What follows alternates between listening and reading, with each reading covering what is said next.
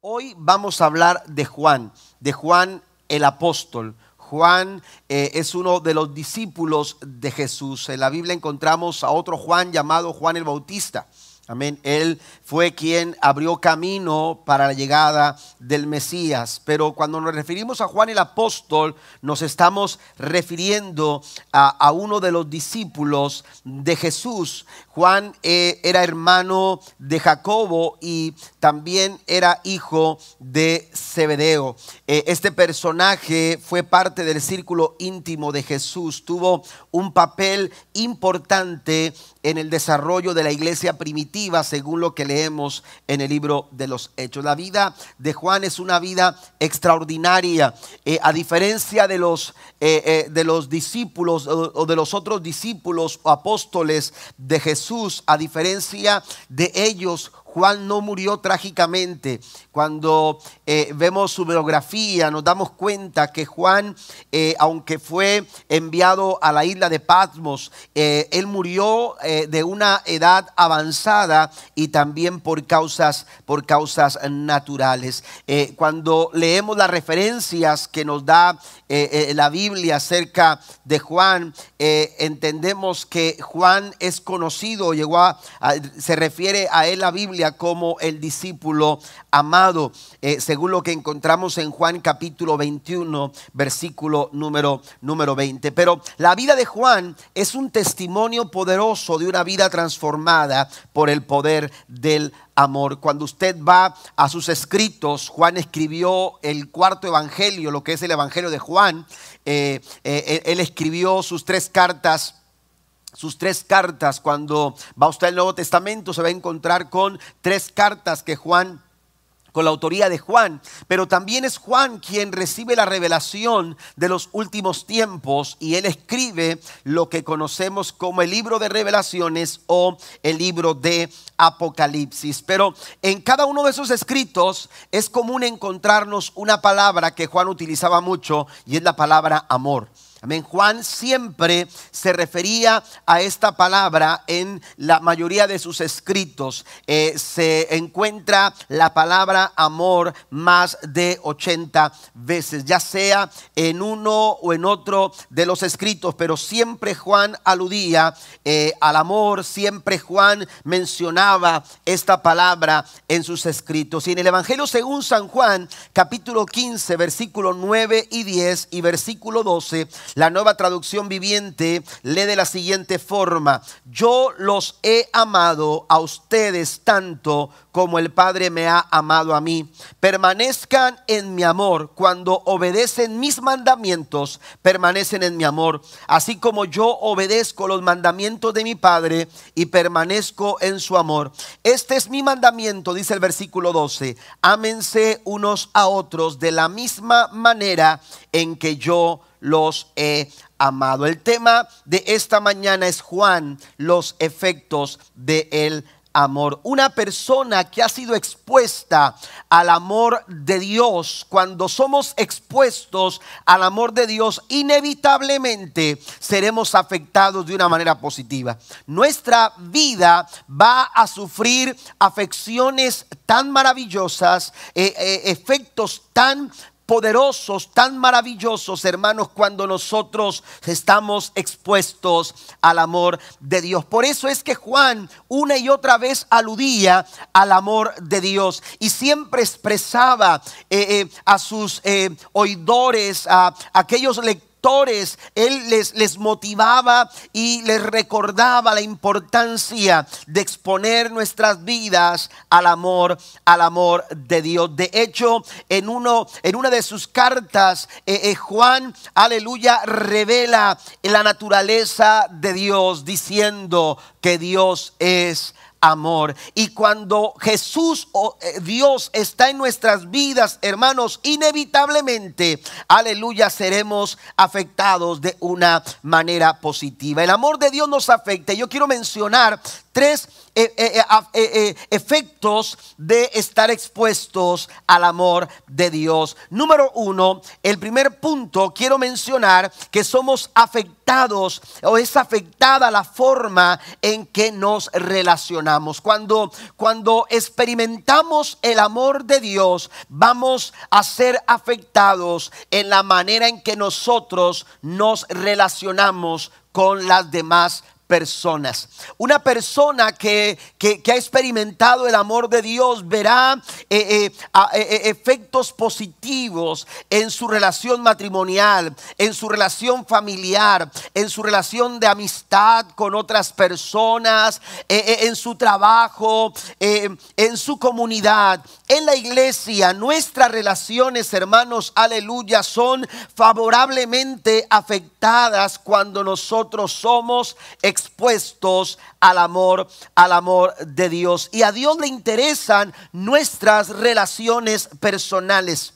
A Dios le agrada que nuestras relaciones personales estén siempre de una manera, desarrollándose de una manera saludable. Tu relación matrimonial le importa a Dios.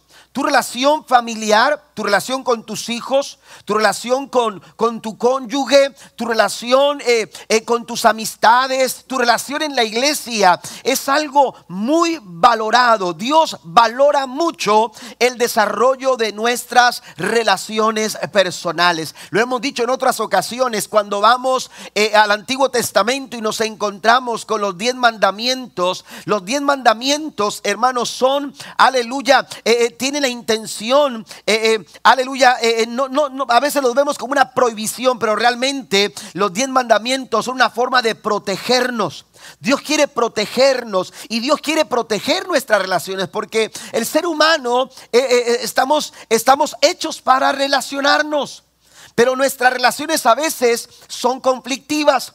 Nuestras relaciones a veces se vuelven complicadas por nuestras malas actitudes, por eh, eh, pensamientos equivocados, por, por eh, de pronto malos entendidos, etcétera, etcétera. Y hay diferentes factores que vienen a complicarnos nuestra manera de relacionarnos, nuestras decisiones que tomamos a veces son egoístas y nos llevan a entrar en conflicto con las personas que, que a veces, personas que amamos. De pronto empezamos a distanciarnos, alejarnos, producto de nuestras decisiones egoístas. Pero hay factores que buscan dañar nuestras relaciones, porque el ser humano, el ser humano está hecho para relacionarse. Por eso es que Dios cuando da sus mandamientos, eh, eh, encontramos, hermanos, que estos mandamientos nos ayudan a relacionarnos en primera instancia con Dios porque los diez mandamientos, los primeros cuatro, nos enseñan a relacionarnos con Dios. ¿Cómo me puedo relacionar con Dios? Bueno, yo leo esos cuatro mandamientos y son una forma eh, eh, de encaminarme en mi relación con Dios. Y los restantes seis mandamientos, hermanos, eh, lo, que, lo, que, lo que nos enseñan o nos invitan a hacer es a relacionarnos con las demás personas. Entonces la ley de Dios tiene que ver con relaciones, porque a Dios le interesan la forma en que nos relacionamos unos con otros. Ahora, si esto lo llevamos a las palabras de Jesús, encontraremos en Mateo capítulo 22, versículo 37 al 39, la nueva traducción eh, viviente dice, Jesús contestó, ama al Señor tu Dios con todo tu corazón, con toda tu alma y con toda tu mente. Este es el primer mandamiento y el más importante. Este mandamiento, cuando tú muestras tu amor a Dios, cuando tú estás eh, eh, eh, cumpliendo con este primer mandamiento que Jesús expresa en estas palabras, estás cumpliendo los primeros cuatro mandamientos de la ley de Moisés. Amén. Pero no queda ahí todo, sino que Cristo va más allá. En el verso 30, en el verso 38 dice, este es el primer mandamiento y el más, más importante. Pero en el verso 39 dice, hay un segundo mandamiento que es igualmente importante. Y entonces dice, ama a tu prójimo como a ti mismo. Entonces podemos cumplir la ley de Moisés, podemos cumplir con los diez mandamientos si mostramos amor a Dios, pero también si mostramos amor a nuestro prójimo. Amén. Amor a las personas eh, eh, con las que nos relacionamos. Quiero decirte que la forma en que tú tratas a las personas refleja el amor de Dios en tu vida. Habla de cómo está tu relación con Dios. Si su, si su, forma de relacionarse con las personas es con resentimiento, es con amargura, es con, con cierto eh, eh, eh, dolo, con, es conflictiva, entonces tu relación con Dios no es la adecuada. Porque nuestra relación con las personas, hermanos, se, tiene, se, se ve afectada con, por nuestra relación nuestra relación con Dios. Mire, Dios nos ha amado y la única fuente del verdadero amor es Dios. Mire lo que dice la Biblia en 1 de Juan capítulo 4, hablando Juan el apóstol dice, versículo 10 y verso 19, en esto consiste el amor, no en que nosotros hayamos amado a Dios, sino que Él nos amó a nosotros y envió a su Hijo en propiciación por nuestros pecados. Nosotros le amamos a Él porque Él nos amó primero. Cualquiera de nuestras expresiones de amor, por más pequeña que sea o por más grande que sea, es el resultado de haber sido amados por Dios, de haber sido expuestos al amor, al amor de Dios. ¿Por qué? Porque Dios es la única fuente de amor. Así que nuestra relación de amor con Dios debe de afectar la forma en la que nos relacionamos con las demás personas. El propósito de Dios al amarte, el propósito de Dios al amarnos, hermanos, aleluya, no es solo para que disfrutemos ese amor de forma individual. El propósito de haber sido amados es para que con ese amor nosotros podamos amar a las personas que nos rodean. Si usted lo cree, denle un aplauso fuerte al Señor en esta en esta mañana.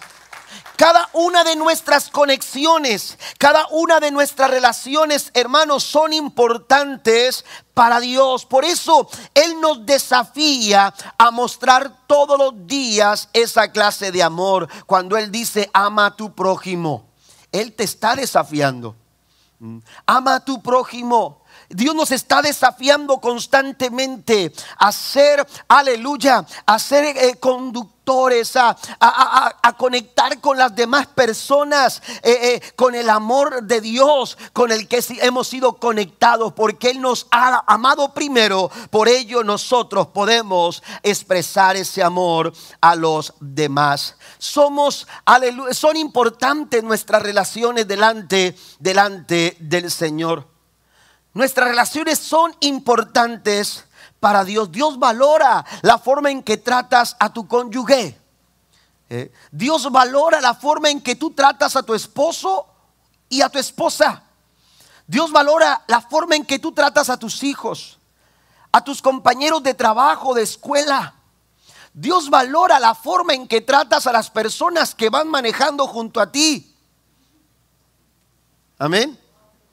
Cuando crees que el único que, va a la carrera eres tú. Y, que lo único que importa es llegar a tu lugar. Sin importar que puedas eh, eh, eh, cometer alguna infracción o puedas cometer algún accidente por tu imprudencia. ¿Está conmigo? ¿Sí? Dios valora la forma en que nos conectamos. Hay personas con las que nos relacionamos todos los días.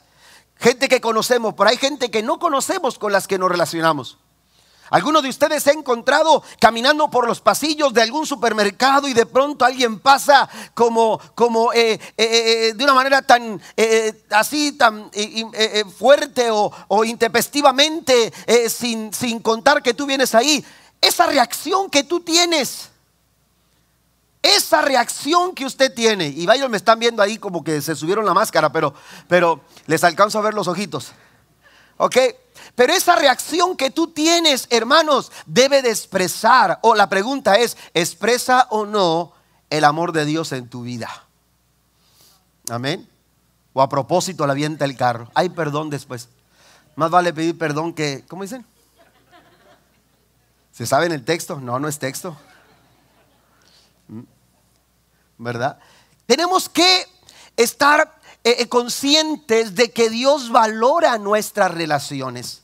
Dios valora nuestras conexiones. Mire, eh, usted ha escuchado al pastor Joel Austin, quizás lo ha leído en alguno de sus libros o lo ha visto en la, en la pantalla del televisor o ha tenido la oportunidad de ir a su iglesia, una de las iglesias más grandes de los Estados Unidos.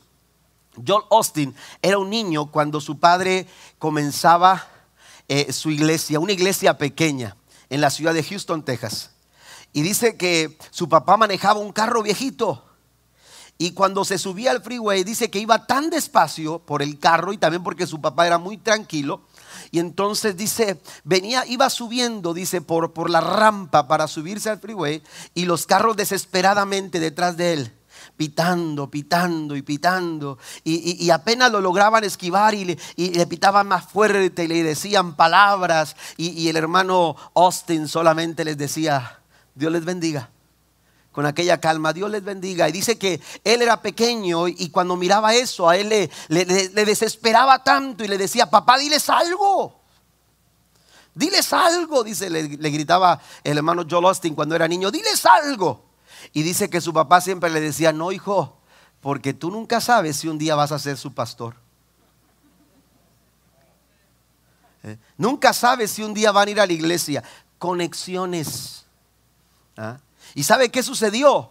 Mire, no solamente Dios prosperó esa iglesia del pastor, del papá del hermano Joel Austin, sino que actualmente el pastor de esa iglesia, y pudiera decirlo, pastor de la ciudad de Houston, porque es la ciudad, yo creo, es la, la iglesia quizás más grande de Houston, pero el pastor más representativo quizás de la ciudad de Houston es precisamente ese niño que iba detrás de aquel carro esperando que su papá le gritara a las personas o les devolviera un insulto. Hermanos, tenemos que entender que a Dios le importa la forma en que conectamos con la gente. ¿Está conmigo?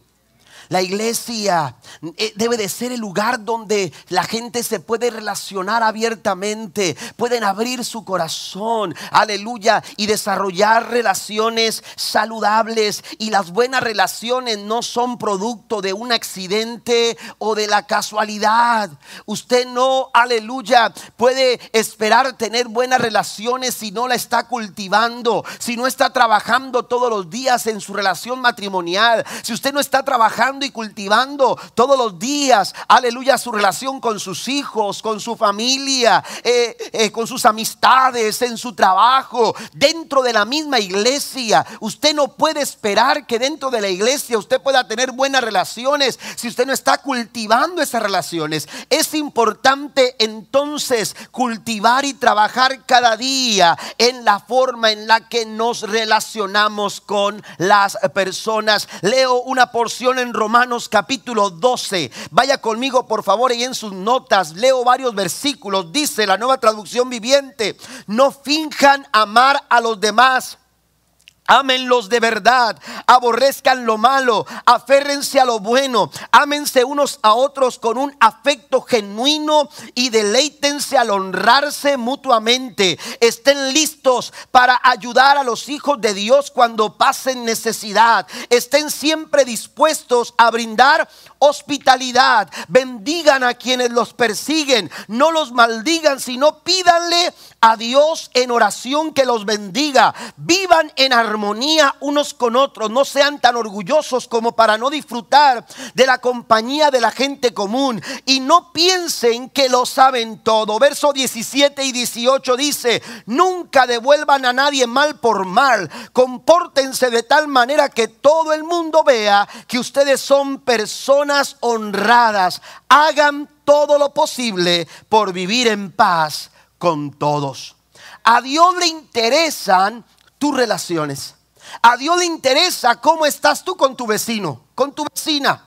¿Cómo estás tú con tu compañero de trabajo? A Dios le interesa ese trato y ese negocio que tú estás, que tú estás gestando con un socio o con otra persona.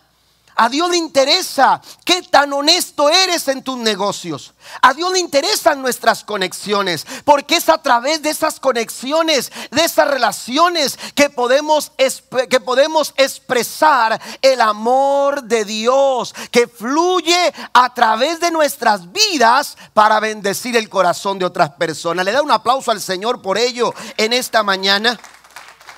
A Dios le interesan las buenas relaciones, que tengas buenas relaciones. Pero como dije hace unos momentos, estas no son producto de la casualidad, ni tampoco llegan por accidente.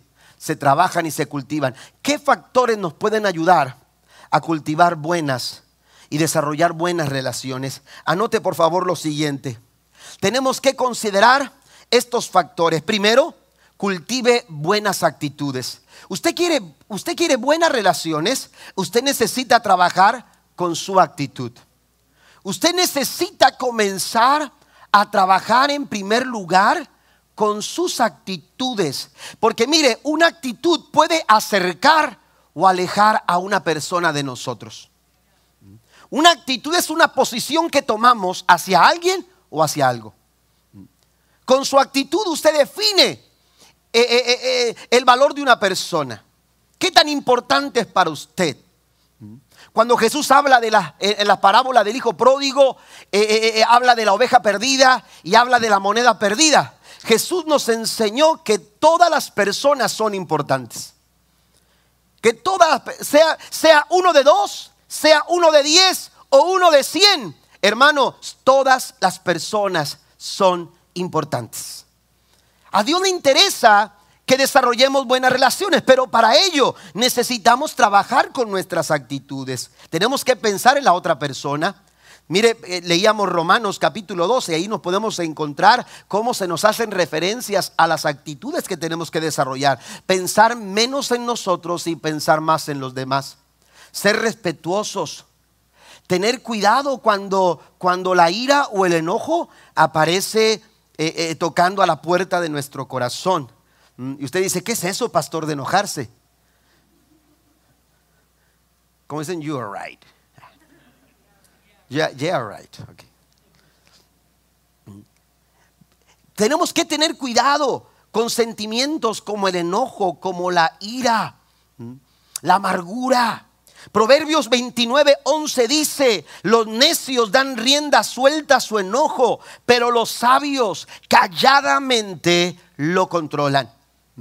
Tenemos que aprender a desarrollar buenas actitudes. Segundo, déjese guiar por la sabiduría de Dios. Tenemos que dejarnos guiar por la sabiduría de Dios. Tenemos que dejarnos guiar y dirigir, aleluya, por el consejo sabio que Dios nos da a través de su palabra. La Biblia nos enseña en Santiago capítulo 3, versículo número 17. Sin embargo, la sabiduría que proviene del cielo es ante todo pura y también ama la paz. Siempre es amable y dispuesta a ceder ante los demás. Está llena de compasión y del fruto de buenas acciones. No muestra favoritismo y siempre es sincera. Una buena relación se cultiva, hermanos, a través de la sabiduría del Señor. Sea sabio en la forma en que usted está cultivando su hogar, está cultivando su matrimonio, está cultivando su relación con sus hijos. Sea sabio en la forma en que usted está tratando con otra persona eh, eh, algún trabajo, algún negocio. Tenemos nosotros que tomar la sabiduría que Dios nos da a través de su palabra para que nosotros podamos, hermanos, desarrollar relaciones o conexiones saludables. Dios nos dice que el hombre sabio edifica su casa sobre la roca. Amén. Pero también dice que la mujer sabia edifica su casa, mas necia con sus manos la derriba. Siguiente, además de cultivar nuestras buenas relaciones con una buena actitud, con la sabiduría de Dios, también lleve a Dios en oración sus relaciones. Amén. A veces eh, eh, eh, de pronto se ha estado quejando de su patrón. Bueno, ¿para qué hablar de su patrón? A lo mejor usted se ha quejado de, su pastor. Amén. A lo mejor usted se ha estado quejando de su pastor. Yo le pregunto, ¿cuándo fue la última vez que oró por, su pastor? ¿Mm? ¿Me entiende? ¿Cuándo fue la última vez? ¿Te has estado quejando de tu esposo, de tu esposa, de tus hijos? ¿Te has estado quejando de las personas con las que te, estás relacionando? ¿Cuándo fue la última vez que oraste por ellos?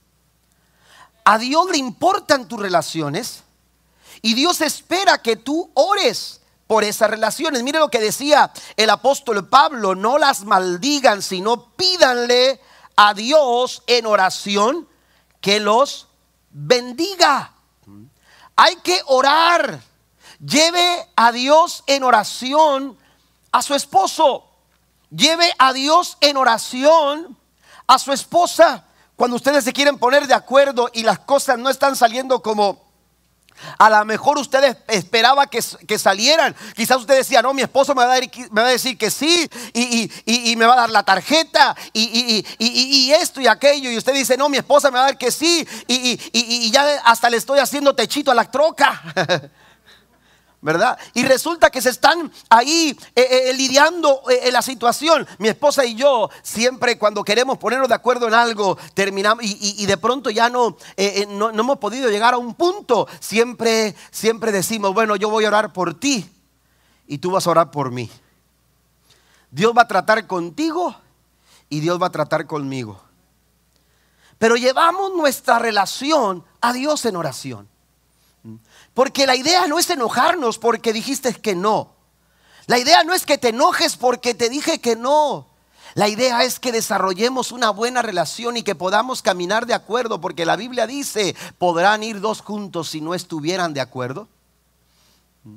¿Cómo podernos poner de acuerdo? Lleve a Dios en oración su relación matrimonial, lleve a Dios en oración su relación con su hijo. De pronto hay hijos que con los que se está batallando un poquito más, llévelo a Dios en oración. Deje de estarse quejando por su muchacho, por su muchacha. Deje de estarse quejando, aleluya, por su esposo, su esposa. Eh, eh, eh, quizás han cometido errores, quizás han cometido alguna falta. Llévelos a Dios en oración. Dios se va a encargar de dirigirte. De pronto hay, hay jóvenes que, están lidiando con situaciones en su relación de noviazgo. Eh, órale a Dios, porque quizás Dios te quiere mostrar algo, aleluya, que tú no has visto. Y quizás Dios dice, no es la persona indicada para ti. Es tiempo de que te, eh, tomes distancia, es tiempo que camines por este lado. Eh, lo mismo en la amistad, lo mismo en el trabajo. Pero tenemos que buscar a Dios en oración y orar por esas relaciones. Mire lo que dice la Biblia en Filipenses capítulo 1, versículo 4, avanzo un poquito más rápido.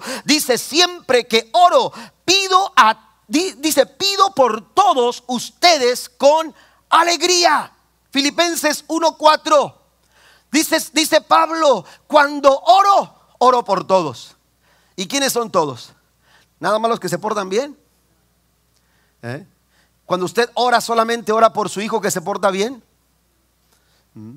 ¿Me entiende? Dice Pablo, oro por todos. Mm. Eh, eh, eh, por todos, aún por aquel que es causa de mi dolor de cabeza. Amén. Estoy pidiendo por todos, dice, dice Pablo, pero dice Pablo, cuando lo hago no lo hago con queja. No lo hago con lamento. Yo no estoy orando por, por, por esa relación con, con dolor, con queja o con lamento. Dice, lo hago con alegría. Lo hago como una oportunidad que Dios me da de poder presentarlos a todos ustedes a Dios en oración. Y me encanta lo que dice, dice Pablo en los versículos siguientes. Si usted va al versículo número 9, 10 y 11, la Biblia dice en la nueva versión internacional, Filipenses 1, 9 al 11, dice, le pido a Dios que el amor de ustedes desborde cada vez más y que siga creciendo en conocimiento y en entendimiento. Quiero que entiendan lo que realmente importa a fin de que lleven una vida pura e intachable hasta el día que Cristo vuelva, que estén siempre llenos del fruto de la salvación, es decir, el carácter justo que Jesucristo produce en su vida, porque esto traerá mucha gloria y alabanza al Señor. Por lo menos cuatro cosas Pablo está pidiendo a Dios cuando ora por estas personas. Él está orando para que crezcan en amor. Él está orando para que tomen decisiones sabias. Quiero que entiendan qué es lo que realmente importa. que no se dejen llevar por las cosas superficiales, que tomen decisiones, aleluya, importantes y lo hagan sabiamente. Ora para que vivan con integridad. Pero también ora, ¿sabe para qué? Para que se puedan para que se puedan parecer a Jesús. Amén. Ore para que su hijo se parezca a Cristo. Ore para que su hija muestre el carácter de Jesús. Su esposo muestre el carácter de Cristo. Su esposa muestre el carácter de Jesús. Iglesia, oremos los unos por los otros porque Dios ama las buenas relaciones. También desarrolle una buena comunicación. Una buena relación, hermanos, eh, eh, eh, nos podemos relacionar de una manera favorable cuando nosotros, hermanos, desarrollamos una buena comunicación. No es lo mismo hablar mucho que comunicar. Hay gente que habla mucho pero no comunica absolutamente nada. ¿Sabe que a la hora de comunicar tenemos que entender que todas las cosas cuentan, más allá de lo que decimos? De hecho, hay una referencia, una estadística que señala que el 7%, 7%, escuche esto, solo el 7% de la comunicación está en lo que decimos. Solo el 7%, amén, de, de, la comunicación está en lo que decimos, en el contenido. El 38% está en el tono de voz con lo que lo decimos. Amén. El 55% está en las señales no verbales como en las expresiones faciales. Mire, qué interesante. Solo el 7% de la comunicación está en lo que decimos. Lo demás, el 38%, en la forma en, lo que, lo en que decimos. Y el 55% está, hermanos, en nuestras expresiones o señales no verbales, como la expresión de nuestra cara. Alguien entró a una tienda donde vendían ah, productos para la pesca. Y no recuerdo el nombre del pez que estaba en una, en una de, las de, las paredes eh, de los muros. Un pez enorme, con la boca abierta. No recuerdo cómo era el pez o qué, cuál era el nombre del pez, pero, pero cuenta que cuando entró se impresionó mucho por, por, por ese, ese pez tan grande, con esa boca eh, abierta y, un título decía, en la parte de abajo decía, si no hubiera abierto la boca, no estaría aquí. Amén. Si no hubiera abierto la boca, no estaría yo aquí.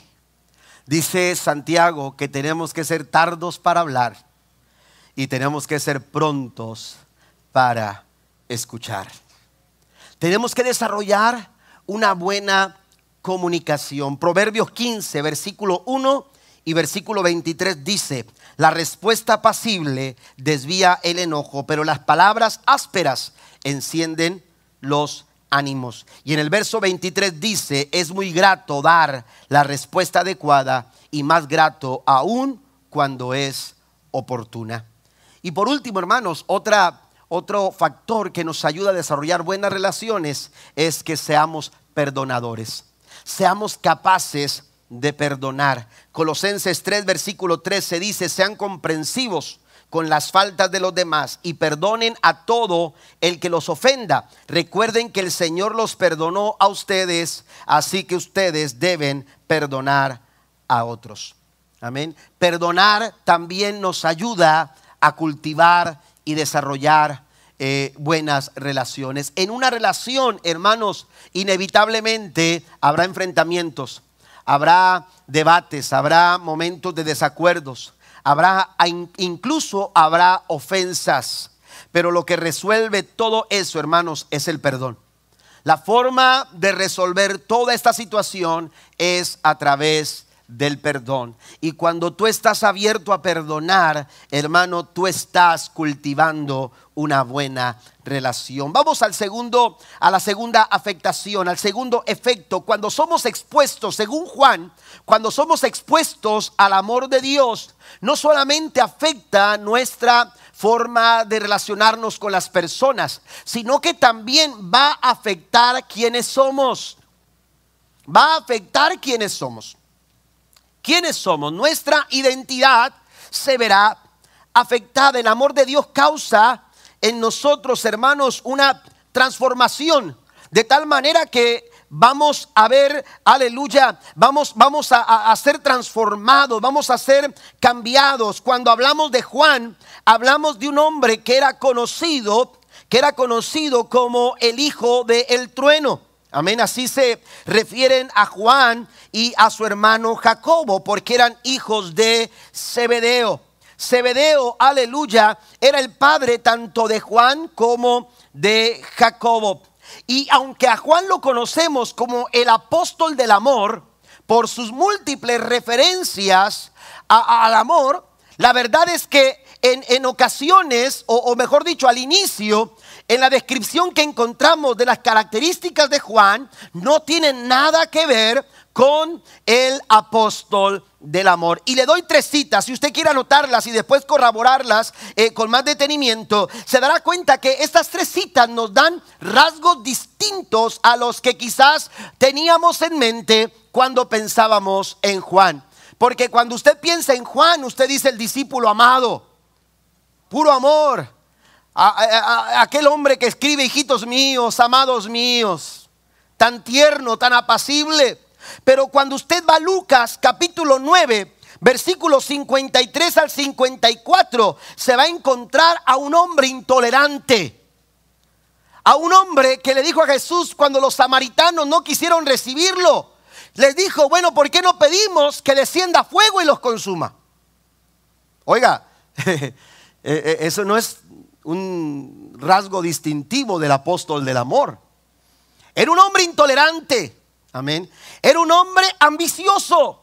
Porque en Marcos capítulo 10, versículo 35 al 38, llegaron ante Jesús Juan y su hermano Jacobo y le dijeron al Señor, Señor, cuando tú estés en tu reino, queremos pedirte algo. ¿Qué quieren? ¿Qué quieren pedirme? ¿Qué quieren que les conceda? Dijo Cristo. Bueno, queremos que cuando estés en tu reino nos permitas sentarnos uno a tu izquierda y el otro a tu derecha. ¿Cómo ves? Nada más. Es todo lo que queremos. ¿Ah? Es todo lo que queremos. Oiga, Juan era intolerante. Juan era ambicioso. Pero cuando usted va a Lucas capítulo 9, versículo 49, Juan no solamente era intolerante.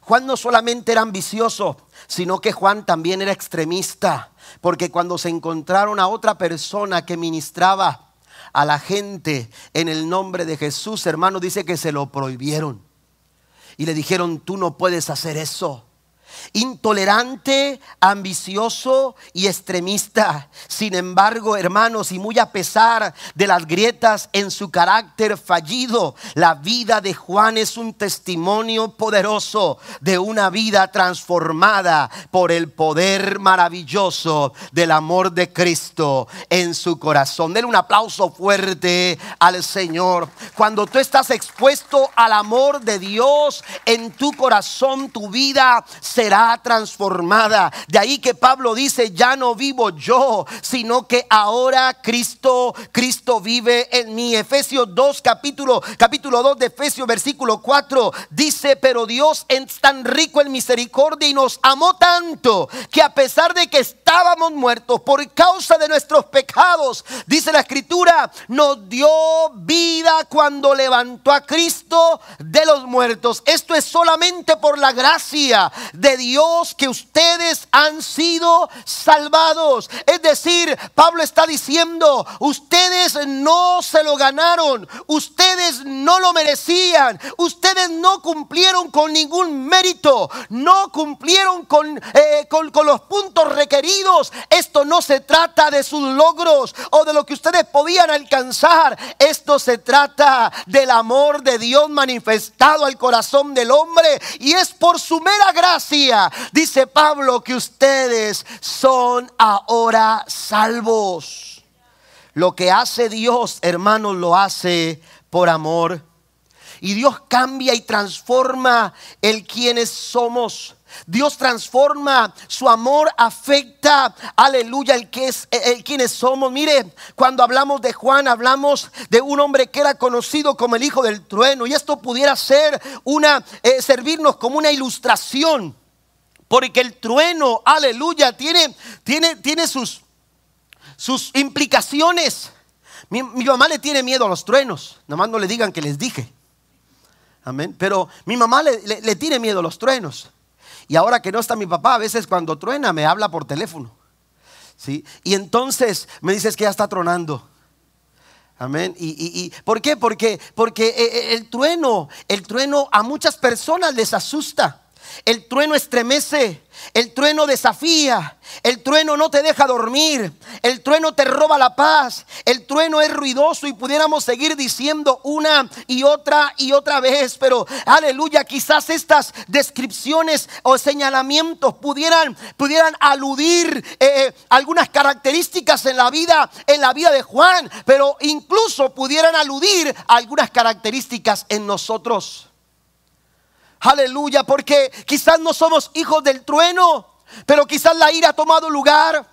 Quizás, aleluya, el, eh, eh, amargura, la raíz de amargura ha tomado lugar por algunas situaciones en tu vida, el dolor, eh, la angustia, la desesperación, la ansiedad han tomado lugar y han venido, aleluya, de alguna manera a quererte robar, a quererte quitar la identidad que Jesús te ha dado, la identidad, aleluya, que Dios ha puesto en tu vida. Yo conozco eh, eh, hijos que platican que cuando su papá llegaba, ellos corrían a los cuartos por el miedo que le tenían a su padre. Dice, somos productos del temor. Eh, vivimos con mucho miedo cada vez que llegaba papá borracho a la casa. Aleluya, Juan era hijo del trueno. Pero hay otras personas, aleluya, que han, que han, vivido sujetos, hogares que han venido a ser, aleluya, eh, eh, eh, han, venido a ser terriblemente aterrorizados por, por los vicios, por el pecado, por la maldad, por la amargura. Pero cuando conoces el amor de Cristo, Juan nos da testimonio de una vida que ha sido expuesta al amor de Dios y una vida que es expuesta al amor de Dios, hermano, aleluya, es transformada de una manera poderosa, porque de ser conocido como el hijo del trueno, ahora a Juan se le conoce, aleluya, como el apóstol del amor. Denle un aplauso fuerte a nuestro Dios. Este mismo Juan que nos relata el gran amor que hay en el corazón de Dios por la humanidad. Porque cuando usted va a Juan capítulo 3 versículo 17 en el Evangelio de Juan, usted encuentra las palabras de Jesús. Aleluya, de tal manera amó Dios al mundo que ha dado a su Hijo unigénito para que todo aquel que en él cree no se pierda, mas tenga la vida eterna. Dios manifestó su amor a nosotros. Pero mire, cuando a esa cita de Juan 3:16 usted le pone un 1, quiere decir primera de Juan, capítulo 3, versículo 16, pareciera ser una extensión del Evangelio de Juan, capítulo 3, verso 16. Si usted va conmigo a primera de Juan 3:16, se va a encontrar que Juan dice, conocemos lo que es el amor verdadero. Lo que dice Juan 3:16 lo conocemos. Usted se lo sabe de memoria. Pero yo le preguntaré, ¿Usted conoce de memoria Primera de Juan capítulo 3 verso 16? ¿Qué es lo que dice Primera de Juan 3 16? Conocemos lo que es el amor verdadero porque Jesús entregó su vida por nosotros de manera que nosotros también tenemos que dar la vida por nuestros hermanos. El amor de Dios nos afecta en nuestras relaciones, pero también afecta en quienes nosotros somos. Usted y yo debiéramos ser una fotografía de Jesús. Amén. En la Biblia encontramos una fotografía de Cristo sin ser Él. Y es el buen samaritano. El buen samaritano, aleluya, la Biblia nos enseña que Él actuó. Dice la escritura en el verso 33 de Lucas capítulo 10, entonces pasó un samaritano despreciado y cuando vio al hombre sintió compasión por él. Se le acercó y le alivió las heridas con vino y aceite de oliva y se las vendó. Luego subió al hombre en su propio burro y lo llevó hasta un alojamiento donde cuidó de él. Al día siguiente le dio dos monedas de plata al encargado de la posada y le dijo, cuida de este hombre. Si los gastos superan esta cantidad, te pagaré la diferencia la próxima vez que pase por aquí. Ahora bien, ¿cuál de los tres te parece que fue el prójimo del hombre atacado por los bandidos? Preguntó Jesús. El hombre contestó, el que mostró compasión. Entonces Jesús le dijo, así es, ahora ve y haz tú lo mismo. El buen samaritano, aleluya, es una, foto, una fotografía que nos ilustra el carácter de quien es Jesús, pero que nos desafía a su vez, aleluya, no solamente a conocer la historia, no solamente a aplaudir lo que el buen samaritano hizo, nos desafía a nosotros a ser lo mismo. Y eso es lo que dice Primera de Juan, capítulo 3, versículo número 16. El amor de Dios, aleluya, en nuestro interior debe de llevarnos a actuar como Cristo actuó, a pensar como Cristo pensó y a vivir de acuerdo, aleluya, a, a las enseñanzas de Jesús. De ahí que tenemos que parecernos a Cristo. ¿Quiénes somos? ¿A quién nos parecemos? ¿Qué es lo que ve la gente cuando nos ve a nosotros? ¿Qué es lo que ve la gente cuando, cuando nos ve a nosotros? Recuerdo que estábamos en la escuela bíblica cuando uno de los maestros, ya mayor, profesor de, de profecía, se acercó a mi mesabanco donde yo estaba en la primera fila, del lado donde nos sentábamos, y cuando se acerca pone su puño sobre, sobre, sobre mi mesabanco y me dice estas palabras, era el, el pastor, maestro Tomás Amaya, eh, pastor por muchos años en, en Sinaí, de la Asamblea de Dios en Brosville, Texas, y pastor también, maestro por muchos años de la Escuela Bíblica en Matamoros, donde estudiamos. Cuando él se acerca, pone su puño en mi, en mi banco y me dice lo siguiente, yo nunca lo había visto, él nunca me había visto. Pero cuando me vio, se acercó y me dijo, ¿cómo está el viejón? Y cuando me dice eso, yo me quedé así como un poquito patinando porque no sabía a quién se refería. Y cuando me dice, ¿cómo está el viejón? Y le dije yo, bien. Y me dijo, me dijo, tú eres nieto de Octavio Jaramillo Betancourt. Ah, entonces yo dije, ah, sí, sí, sí, yo soy, yo soy nieto de él. Me dijo, me dijo, te pareces mucho a él. ¿Cómo está el viejón? Ya le platiqué, yo le dije, ¿lo conoce? Y me dice, sí, él fue quien me llevó a las plantas de Cristo cuando éramos jóvenes. Y ahí salió la plática y, yo no conocía esa historia, amén, pero, pero fueron contemporáneos, mi abuelo materno y, el pastor Amaya de, la, de, General Terán, Nuevo León, amén. Entonces, ah, donde las naranjas están bien sabrosas, amén. Entonces, resulta que, ya hasta se me antojaron, pero, pero, ¿por qué saca el parecido? Amén. Porque hay un ADN. Amén. Hay una genética. Hay personas que a lo mejor tú no conociste tu familia, pero alguien los conoció y dicen, hey, te pareces a tu tío, te pareces a tu bisabuelo, te pareces a, alguien que de, tu familia, ven una fotografía y dicen, oye, ¿cuándo te tomaron esta foto? Dices, yo no fui. Yo no soy. Amén. Y, entonces te sacan parecido. ¿Por qué? Porque hay un ADN, hay una genética, aleluya, que, que, que, que, te identifica. Oiga, hermano, cuando Cristo murió en la cruz del Calvario, Él expuso su amor inagotable a toda la raza humana. Y lo que hizo en la cruz del Calvario, aleluya, porque lo que nos define ahora no es lo que nosotros hicimos, no es lo que nosotros llevamos a cabo, lo que nos define ahora es lo que Cristo hizo en la cruz del Calvario, muriendo por nuestros pecados, lavando con su sangre y pagando el precio de nuestra redención. Fuimos tan amados por Dios Somos tan amados por Dios que Él espera que nosotros también mostremos ese amor, aleluya, a las personas. Primera de Juan, capítulo 4, versículo 7. Voy a pedir a los músicos que pasen, ya estoy para terminar.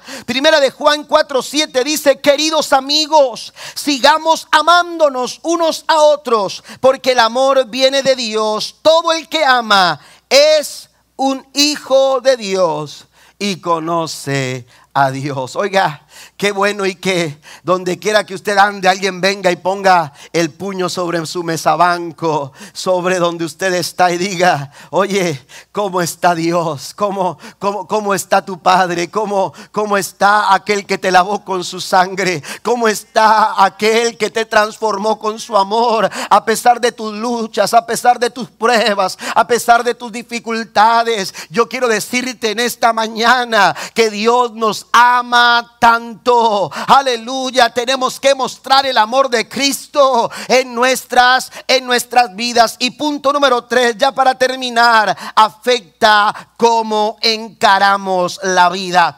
La manera en que usted enfrenta las circunstancias.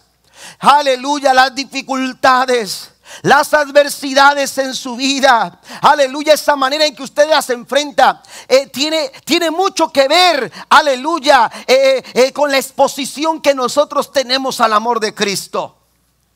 Tiene mucho que ver, eso hace la diferencia cuando tú te estás llenando del amor de Jesús.